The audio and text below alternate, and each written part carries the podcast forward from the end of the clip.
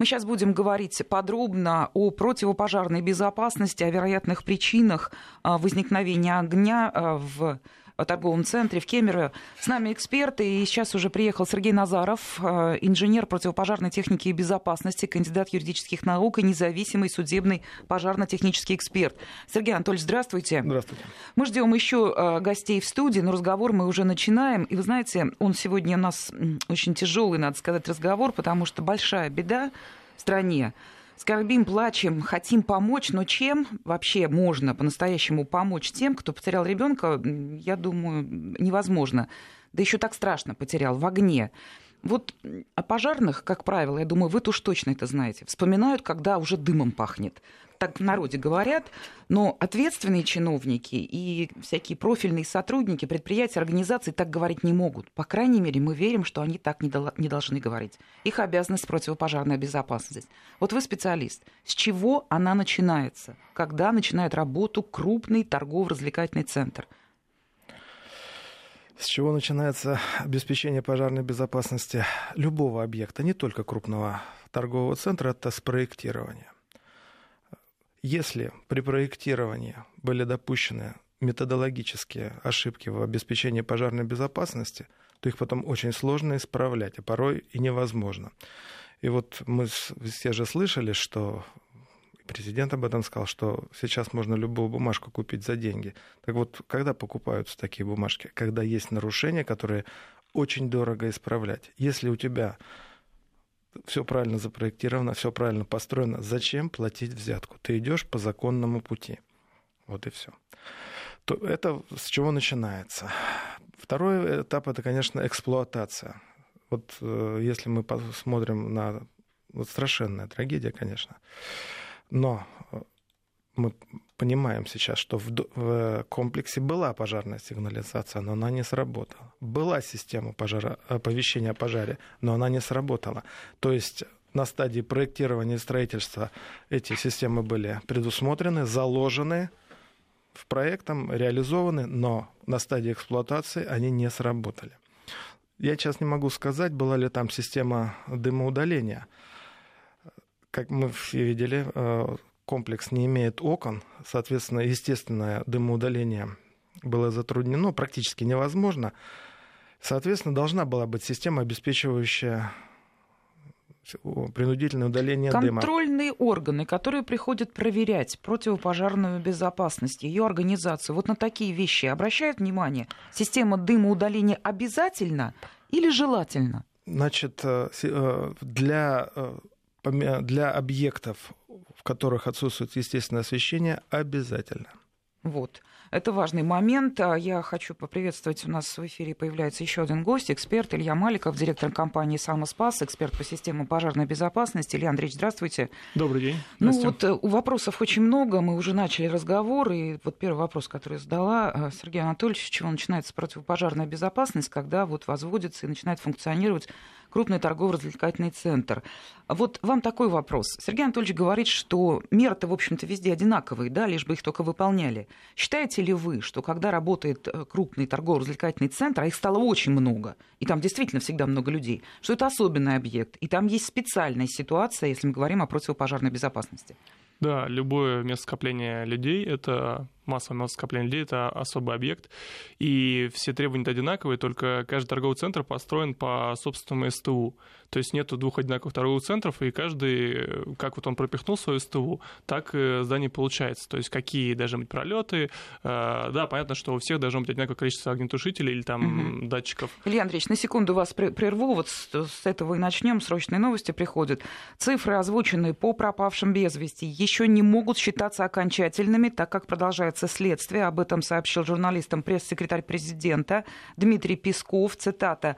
«Сейчас ведется следствие. Соответственно, в момент следствия любая информация не может считаться информацией от первого источника, потому что конечная цифра будет представлена по результатам следствия», отметил Песков, отвечая на вопрос о том, на какой орган ориентироваться гражданам по Кемерово, когда речь идет о данных пропавших без вести. На просьбу прокомментировать обращение Амана Тулеева жителям Кузбасса в связи с трагедией, где он сообщил, что определенные силы пытаются травить людей и раскачивать ситуацию, Песков отказался давать оценку действиям администрации. Он сказал, я не хотел бы сейчас давать какую-то оценку, да и вряд ли могу давать оценку действиям администрации Кемерова в эти критические дни. Это не моя работа, ответил представитель Кремля. Мы возвращаемся к большому разговору о противопожарной безопасности. Вот еще одно сообщение. Президент России в среду продолжит контролировать расследование причин пожара в Кемерово и получать информацию о действиях по помощи пострадавшим. В течение дня глава государства продолжит принимать информацию о том, как идет расследование катастрофы, какие меры принимаются, уточнил Песков, сказал, что будут, э, делаются доклады главе государства. Ну и представитель Кремля напомнил, что сегодня Всероссийский день траура по погибшим в Кемерове и еще раз выразили, Кремль выражает соболезнования всем тем, кто потерял родных и близких в этой ужасной трагедии. Это вот последние сообщения, которые приходят из Кремля, официальная информация. Но мы возвращаемся к разговору с экспертами.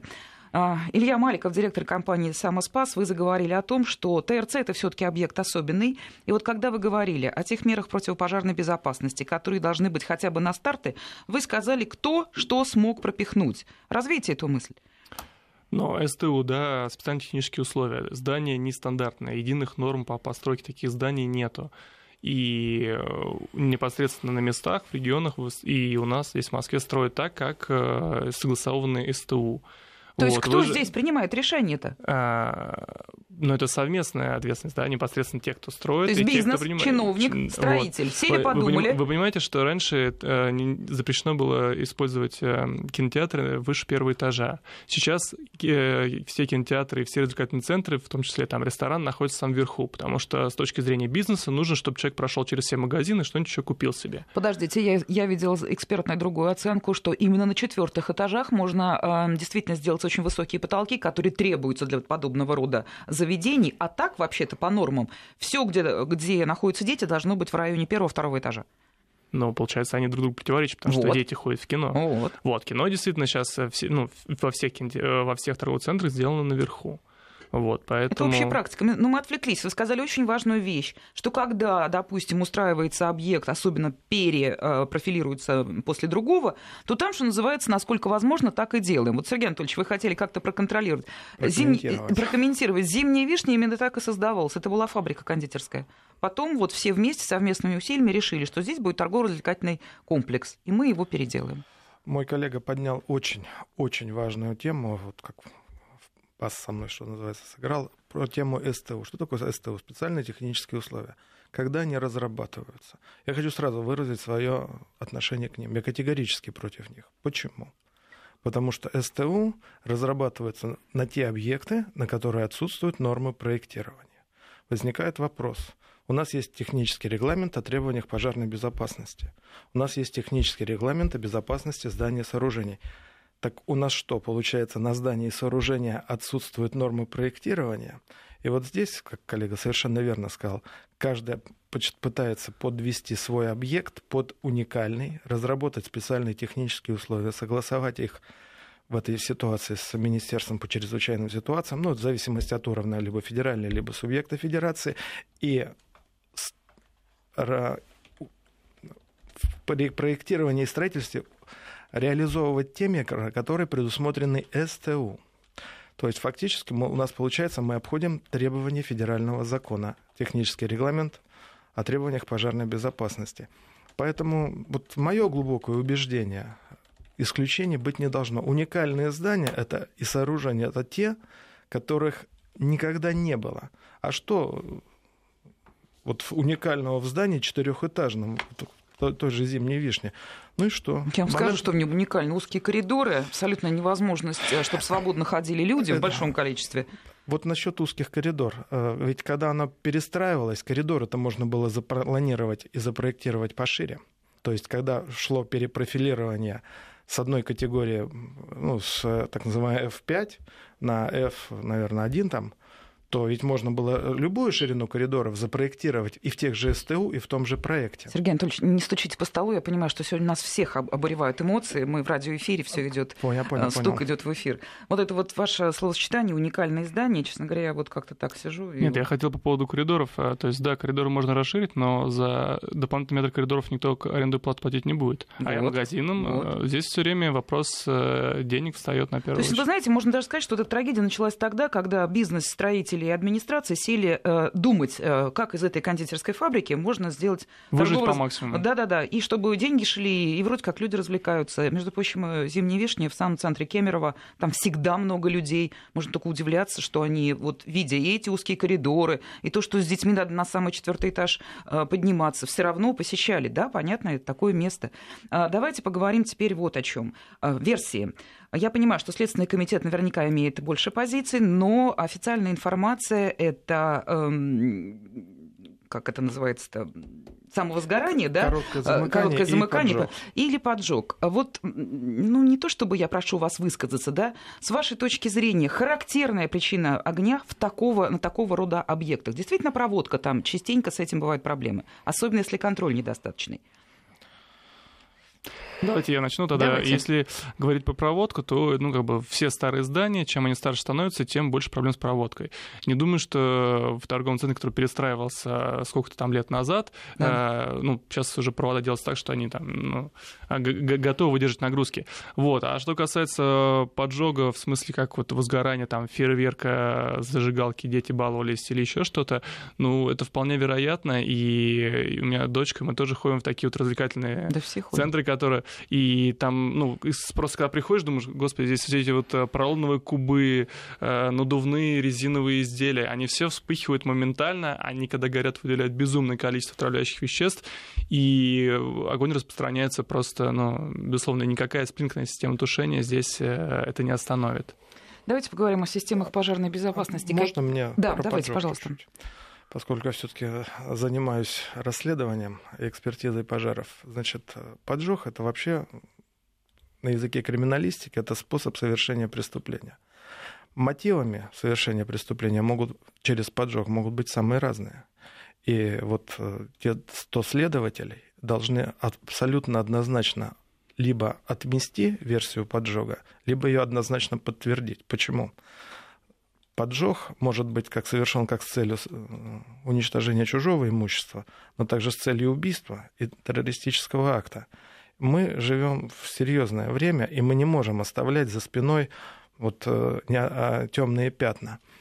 Поэтому что, вот э, если бы мне, вот я сейчас, конечно, чуть больше знаю, чем в начале, но если бы мне сказали, что первое, двери в кинотеатрах были закрыты, система сигнализации была отключена, система оповещения не сработала, я как человек, имеющий практический опыт расследования пожаров, сказал бы, это однозначно поджог. Это все признаки, указывающие на поджог. Здесь же может быть вот. А потом тоже... вы узнали детали о да, том, что двери закрыты, это, потому что безбилетники, да. и просто ужаснулись уже да, не как эксперт, да, а как да, человек. Да, да, да, именно так.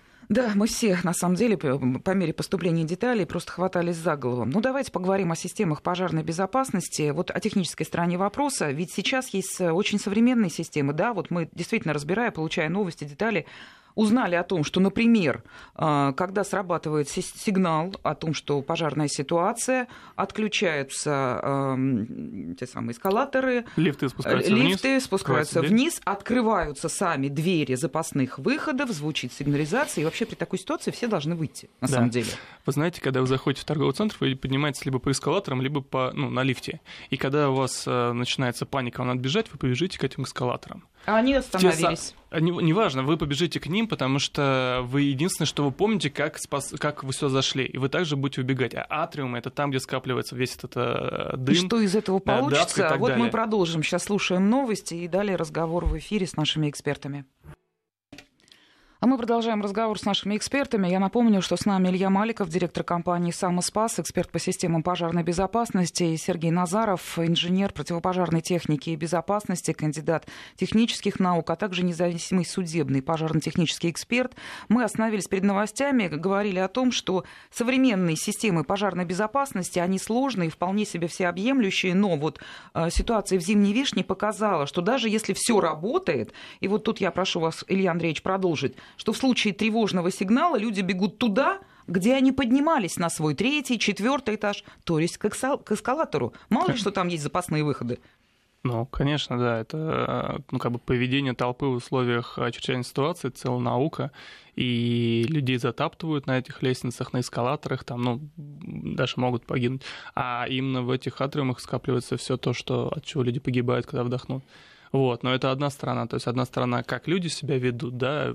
Я больше чем уверен, что большинство, когда а, речь о пожаре пошла, они еще начали собирать вещи, одевать себя, детей потихонечку.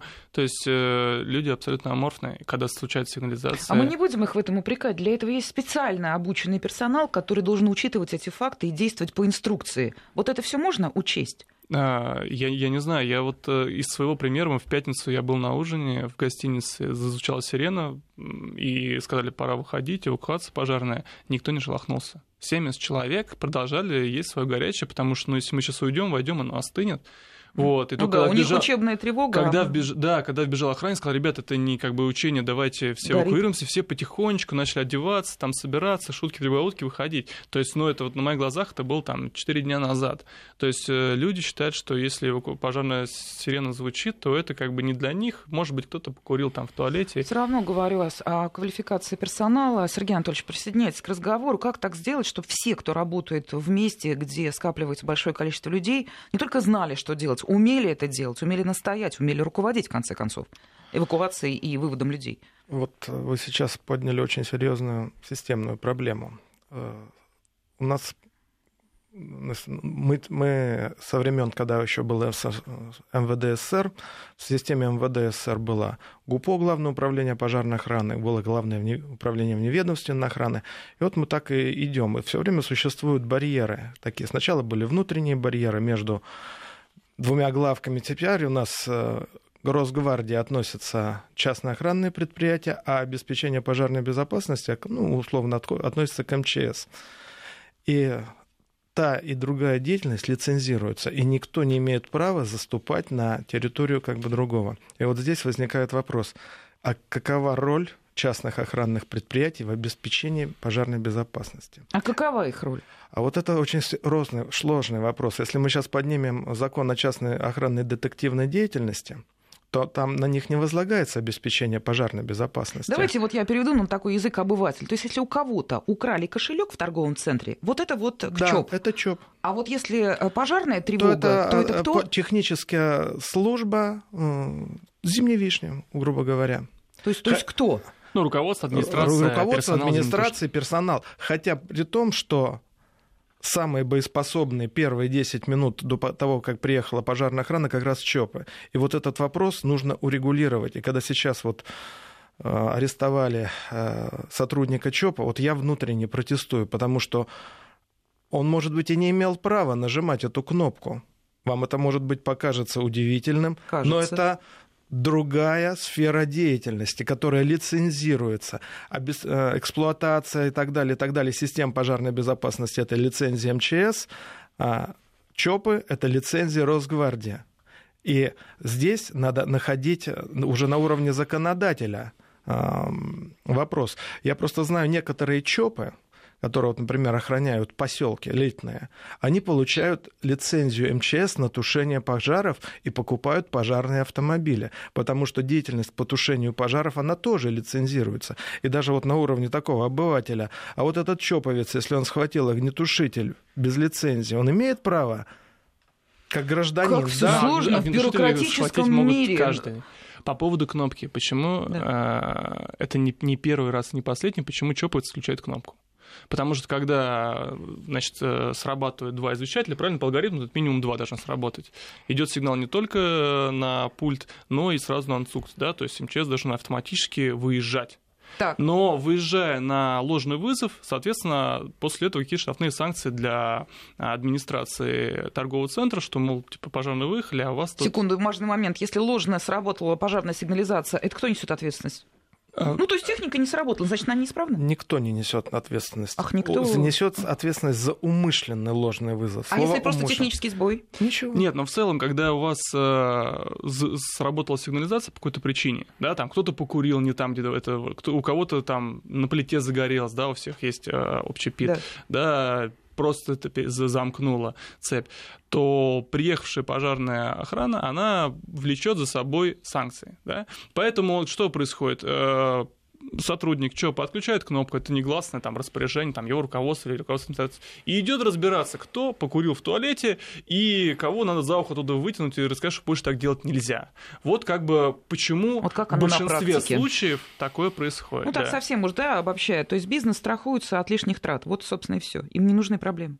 Ну, начиная от того, как они строят, заканчивая там, как они эксплуатируют, конечно. Угу. Мы заговорили о системах пожарной безопасности. Современное это, собственно, производство много чего может предложить. Э, внесите ясность про те самые магнитные двери. В Москве мы с ними встречаемся. Это такая штука, когда э, на запасном выходе, если ты выходишь, ты просто движением руки открываешь эту дверь. Открыть ее с той стороны невозможно. Это не миф? Да, да есть такие двери, называются антипаник, либо большая ручка, либо внутри всей двери, то есть достаточно толкнуть в нее, и она откроется. Да, сделано того, чтобы да, да, когда да. Именно, чтобы идет много, много людей, друг на друга они валятся, чтобы даже просто толкнуть дверь, она открылась.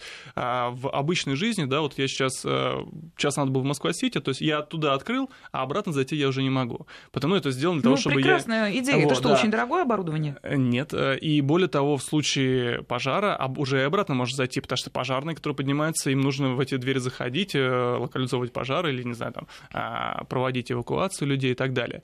Вот, поэтому а, все двери на этажах, двери внизу и, и самое важное, двери на крыше тоже должны быть автоматически открываться угу. в случае, когда срабатывает сигнализация. Но, как показывает практика, э, слушайте, а вот у нас кто-нибудь там случайно нажмет кнопку, поднесет зажигалочку, все двери откроются, и кто-нибудь проникнет. Давай-ка мы еще дополнительно закроем. Потому что, ну, потом же, если что-то сопрут, к нам придут э, арендаторы и спросят, какого вы не, не, соблюд... ну, как бы не соблюли безопасность, целостность объекта.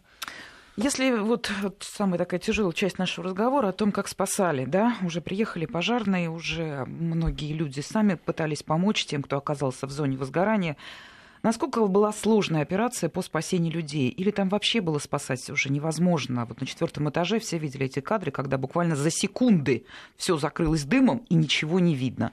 А там дети. Вот я понимаю, что это самая высокая степень сложности работы, и тем не менее, вот как квалифицированно действовать, ну, не будем давать оценку спасателям там, им пришлось тоже, будь здоров, да, но тем не менее, вот прокомментируйте ситуацию. Сергей Анатольевич, пожалуйста. Значит, э, прокомментируем. Э, здесь э, мы уже об этом говорили здание без окон, соответственно, дым не удаляется. Если дым не удаляется, соответственно, не удаляет он, а он горячий, он из очага пожара, соответственно, очень быстро повышается среднеобъемная температура в помещении. Значит, норм... будем считать, что у нас все сработало. Значит, нормативное время прибытия пожарных подразделений в городе до 10 минут. Значит, плюс раз... боевое развертывание. К, к моменту времени введения первого ствола уже где-то получается 15 минут свободного горения. Пожарные идут в боевой одежде, и вот э, у них противогазы, боевая одежда и так далее, и так далее. И вот они поднимаются на четвертый этаж, а там уже температура 60 градусов. И ничего не видно. То, что ничего не видно, это полбеды. Но температура 60 градусов. Вот мы все, мужчины ходят в бане, говорят, ну я там 120 держу. Да, ты держишь 120 в парилке, но ты попробуй сунуть руку в кипяток, в кипящий чайник, там всего лишь 100 градусов. Это разные теплообмены. И, соответственно, когда температура среднеобъемная в помещении уже 50-60 градусов, работать практически невозможно, только ползком. Это очень сложно. Здесь, э, если я, ну, я пользуюсь теми же источниками, как и все, я видел как бы распечатку, что э, по, по видеозаписи пожар возник где-то в 16 часов, по данным э, в интернете, что угу. сообщения поступили через 10 минут, то есть уже 10 минут как свободного бы... развития, плюс 10 минут прибытия, плюс 5 минут боевого разбертывания, полчаса, ну, 25 минут свободного разви... горения поролона. Плюс мы говорим о том, что сейчас мы современное общество, и у нас э, применяются различные пластиковые материалы в отделке. Они очень, не, мало того, что они токсичны, они еще выделяют, это органические вещества, выделяют большое число, да, количество понимаем, температуры, да, в смысле э, тепла, которое не удаляется, окон нет. И система дымоудаления не сработала. Она тоже должна была бы на это работать. Поэтому может случиться так, что к моменту прибытия пожарных уже туда не, да, уже все погибли, и они туда войти не могут просто физически, потому что температура такая, что они там не могут существовать в этой температуре. Просто физически. Да, я понимаю, что вам даже говорить про все это сложно. Конечно, люди, которые занимаются вот пожарной безопасностью. Ну, в целом про пожарных хотел добавить. Я 6 лет отработал в Академии МЧС, как раз курсантов обучал. Сейчас три секунды пауза. И, пожалуйста, Илья Андреевич. Да, в Академии МЧС как раз обучал а, курсантов, как вот им а, проводить боевое развертывание, как им а, включаться в аппарат и так далее. То есть это действительно работа, которую ну, нужно провести. Просто писали, что вот пожарные приехали поздно, не отдавая себе отчет, что их могли вызвать не так рано, о том, что они три минуты включались в аппараты, но на самом деле есть вот эти нормативы, и пожарный не может просто выпрыгнуть и браво, как там в американском фильме, броситься в огонь, там, спасая детей и кошек.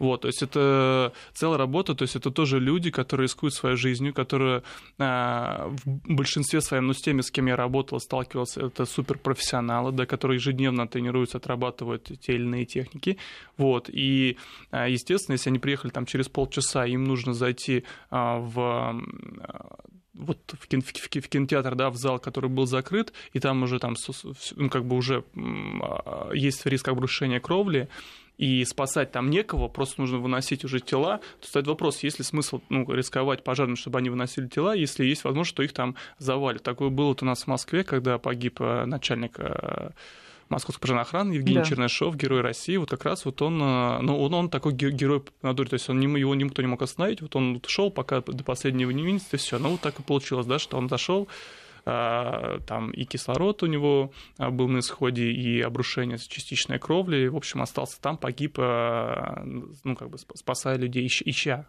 если кого-то еще можно спасти. Да, это сложная, конечно, тема. Сергей Анатольевич, вот этот вопрос, наверное, к вам. Есть мнение о том, что оснащенность пожарной бригады, которая работала на а, пожаре в Зимней Вишне, ну, была, мягко скажем, э, не самой лучшей. Ну, если, допустим, сравнить э, со столичной экипировкой и так далее. Есть в этом справедливый? В этом Думаю, упреке? нет. Думаю, нет. Уровень Но... Кемерово, да, э, это областной город, там федеральная противопожарная служба, так же, как и в Москве, было время, когда в Москве, Москве пожары тушили солдаты внутренних войск. Два года Слава богу, оно прошло. Сложно сказать. Их тогда было очень трудно удержать. Это рвались в бой. Не нужно было никого подгонять. Задача была только, чтобы не погибли сами. Сейчас э, я не думаю, что по оснащенности кемеровский гарнизон на уровне э, вот первых караулов выезжающих чем-то уступает московскому. Нет. Может быть, в Москве есть более э, лестницы более высокие, но там здание четырехэтажное, то есть там в пределах, что называется, штатной численности не, не должно быть проблем.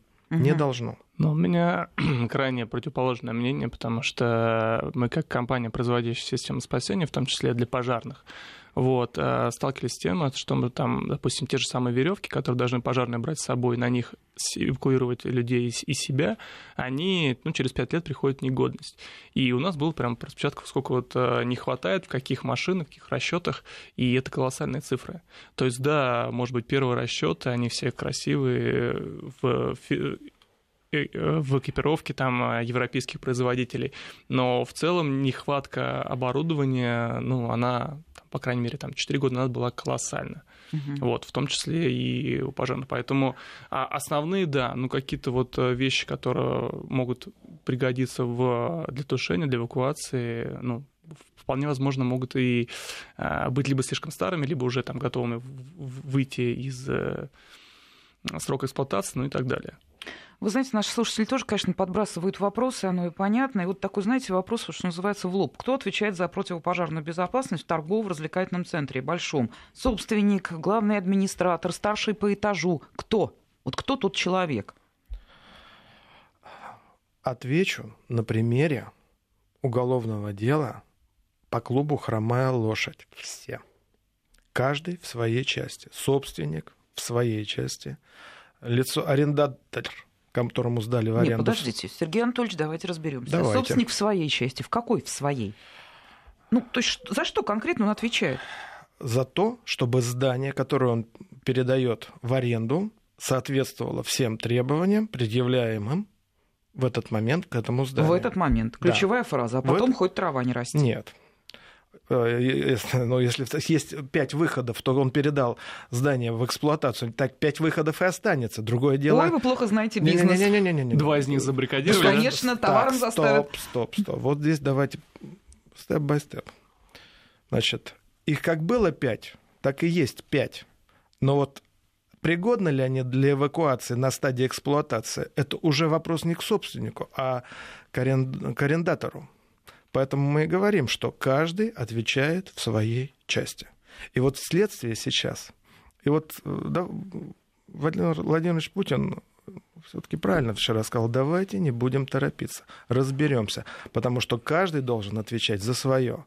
Чоповец должен ответить за свое, владелец здания за свое. Ну вот подождите, арендатор, главный человек, который вот арендует помещение одно, несколько, этаж, целиком здание. В данном случае он... На этаже полностью отвечает за эксплуатационную он. часть. Он, конечно, он. Он не специалист противопожарной безопасности. Он как? Просто принимает проверки? Или как? как он У тех, кто арендует здание, есть, э, они остаются ППР 390, да, правил пожарного режима. То есть э, их задача минимальная, да, обучить сотрудников, э, содержать пути эвакуации незахламленные, незахламленные угу. а, иметь там огнетушители, если это большой якорный там арендатор, вот, и так далее. Он не отвечает за сигнализацию, за дымоудаление, а за кто пути эвакуации. устанавливает сигнализацию? Собственно, собственник? А, естественно. А. И собственник, если он перестраивает, то это уже как бы совместно они э, И делают... собственник выбирает тип системы пожарной безопасности. Конечно, конечно. Да? Здесь, там экономит, не экономит. Здесь у арендатору как раз меньше всего вопросов. То есть э, даже вот э, у нас офис, мы арендуем, наша задача, чтобы у нас был план эвакуации, был ответственный по пожарной безопасности среди нас, имеющий корочку от ВДПО о том, что ну, как бы там прошел какое-то обучение. Вот. И при необходимости, ну там, а, в зависимости от площади, категории, а, огнетушитель. Все. Хорошо, все арендатор, предположим, идеальный, отличный арендатор, он за всем следит, он все сделает, он всех обучил. Все равно он ничего не спасет, если загорится, потому что ему должны а еще Здесь уже компенсирующие меры. Ну вот то, чем занимается, например, наша компания. Да? А, есть возможность, есть у арендатора, есть возможность спасти, ну, предугадать, спасти людей. То есть поставить компенсирующие меры для спасения ну, людей. Какие? А, например, система спасения. Да? То есть, если мы говорим про офисы, там есть э, окна, и в эти окна можно использоваться для спасения людей, абсолютно неподготовленных. Вот хоть весь офис выпрыгивайте в окна. Просто если им надо заранее об этом рассказать. Да. Надо рассказать, надо предустановить системы, надо провести обучение, чтобы использоваться. Просто э, мы сталкиваемся, что вот, допустим, есть бизнес-центр. Там есть одна компания, э, которая социально ответственна и понимает, что там их сотрудники э, супер важны. И они делают дополнительные меры для того, чтобы обеспечить их безопасность, вне зависимости от того, что есть в друг... во всем бизнес-центре. Круто, весь бизнес-центр ну, начнет гореть, они все попрыгают в окна, спасутся, а остальные уже mm-hmm. на волю случая по путям эвакуации не будут закрыты, спасутся. Вот в «Зимней вишне» поднимутся... остальными были все. Вот, нет, на самом деле в «Зимней вишне» вот еще хотела обратить внимание по поводу крыши, да, то есть э, там же несколько человек выбежали на крышу, были открыты, и они 40 минут ждали на крыше. То есть, когда вот, э, допустим, даже торговый центр, э, нету окон, то спасение, может быть, вот это до прибытия пожарных или во время там пожара, а самоспасение, когда Беги люди наверх, могут сами да? себя спастись, вот, э, а, ну, как бы наше было предложение о том, чтобы ставить их на крышу. То есть люди выбежали на крышу при условии, что незадымляемая лестница задымлена или она угу. закрыта внизу, они выбежали на крышу, воспользовались системой самоспасения, спустились вниз по той стороне здания, которое еще не объято пламенем или дымом, и ушли в безопасное расстояние. Они, слава богу, дождались. 40 минут они ждали, вот по их словам, не знаю, как, как реально спасение. Поднялась лестница, по лестнице через несколько часов крыша частично обрушилась. То есть есть вероятность, что они не могли не дождаться, если бы крыша обрушилась раньше, там, да, или задымление было бы такое, что на крыше не, не, не, не, не, нельзя было куда-то отойти от дыма, да, и спокойно дышать свежим воздухом. Ну вот с вашей точки зрения, уважаемые эксперты, современные вот это вот торгово-развлекательные центры, они во всех крупных городах присутствуют в большом количестве, и, надо признать, пользуются популярностью. Чего ж там говорить, там всегда много детей и так далее. Что бы вы изменили вот в этой практике? Ну вот я бы первым делом, конечно, попыталась убрать с четвертых, с верхних этажей детские зоны. Ну, это я не специалист. Вы что скажете? Знаете, вот мы работали, можно немножко в другую сторону, мы работали с домами престарелых, и по, по закону дом престарелых э, лежащие люди, которые не могут передвигаться, должны быть на первом этаже, чтобы их было спасать удобнее. Они все находятся на третьем-четвертом этаже. Почему? Потому что говорят, ребята, если будет пожар, тут все еле ходят. Те, кто хоть сами ходят, они хоть как-то уйдут. А если мы этих выносить, а те будут спускаться, мы вообще никого спасем. Так мы хоть спасем Слушайте, кого-то. ну некорректный пример. Смотрите, Некорректный торговый... пример – это вопрос о том, что а, кого, кого важнее спасать. Да, Детей. Там. Да. Всегда. А они выше всех. Да еще там, вот если ну, наверняка вы были в последний... перенести, перенести игровую зону вниз нет никаких проблем с точки зрения... Это не кинотеатр, да, который надо перестраивать. Вот. Э, нет, бизнес будет против, потому что надо, чтобы родители прошли все этажи, конечно, посмотрели конечно. на все витрины. Но, но с точки зрения трудозатрат это не такая большая проблема, да? Ну, достаточно законную норму. Ну вот, например, внести. смотрите, Икея, да, у них есть же игровая зона, находится прямо около выхода. Икея она сделана... или двухэтажная? Нет, ну подождите, если вы в Икее где-нибудь окажетесь там в самом углу, э, и оттуда тоже бежать, э, будь здоров, но при этом э, их зона сделана для того, чтобы детей оставить на время покупок, да, чтобы они не мешали тратить ну, деньги да, да, родителям. Это известный фокус. Да. Вот, а здесь вопрос еще не в том, чтобы их оставить, а в том, чтобы заработать, чтобы они, ну, как бы платили входные билеты, ну, в торговых центрах за эти развлечения, обучение, и это как, ну, как бы угу. один из бизнесов, который тоже зарабатывает. Сергей Анатольевич, хотите что-то сказать? Конечно, конечно хочу. Принцип должен быть, э, да, дети это святое, безусловно. Но что, ребенок, э, если сделать игровую комнату на первом этаже, что дети не могут подняться на четвертый? Так вот, уровень обеспечения безопасности детей, хоть на первом, хоть на втором, хоть на третьем, хоть на четвертом, на десятом, должен быть одинаков. И если бизнес не в состоянии решить эту такую проблему, значит, нам такой бизнес не нужен. Он должен решать проблему. Уровень безопасности на всех должен быть одинаков. Мне задавали уже вопрос, вот как вы к тому относитесь, что э, телевизор... залы на четвертом этаже? Я ответил так – вот давайте посмотрим. Если у нас все трупы лежат на путях эвакуации, тогда это говорит о том, что действительно а, не, не надо размещать э, кинозалы на четвертом этаже. Люди, спускаясь, погибают. Но если мы найдем трупы в кинозале, какая разница, кинозал на первом или на четвертом да, если кто-то его запер. Здесь логика ваших абсолютно бесспорная. Ну, время наше подошло к концу. Благодарю наших экспертов. С нами был Илья Маликов, Сергей Назаров, а мы продолжаем говорить о пожаре в Кемерово.